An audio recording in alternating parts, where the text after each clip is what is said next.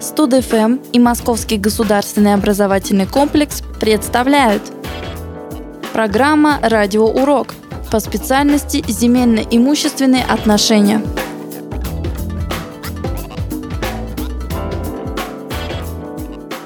Здравствуйте, меня зовут Валерия Татаринова, я студентка группы ЗИО-31, я обучаюсь на третьем курсе, и сейчас вам расскажу, что включает в себя процесс землеустройства. Итак, землеустройство, что же это? Это есть совокупность мероприятий, связанных с земельными работами, а конкретнее Организация разработки проектов, направленных на улучшение способов использования земель и улучшение их качества.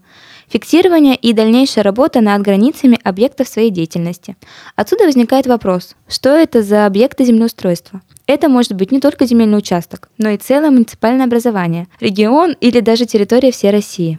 Главным регулирующим документом для вопроса землеустройства является федеральный закон с простым названием «О землеустройстве» 78 ФЗ, а также ряд других документов. Землестроитель очень похож на кадастрового инженера, только землеустройство более обобщенная специализация.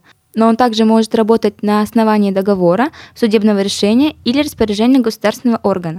Но только для того, чтобы стать кадастровым инженером, нужно обратиться в администрацию за получением квалификационного аттестата. И для этой цели потребуется сдать специальный экзамен.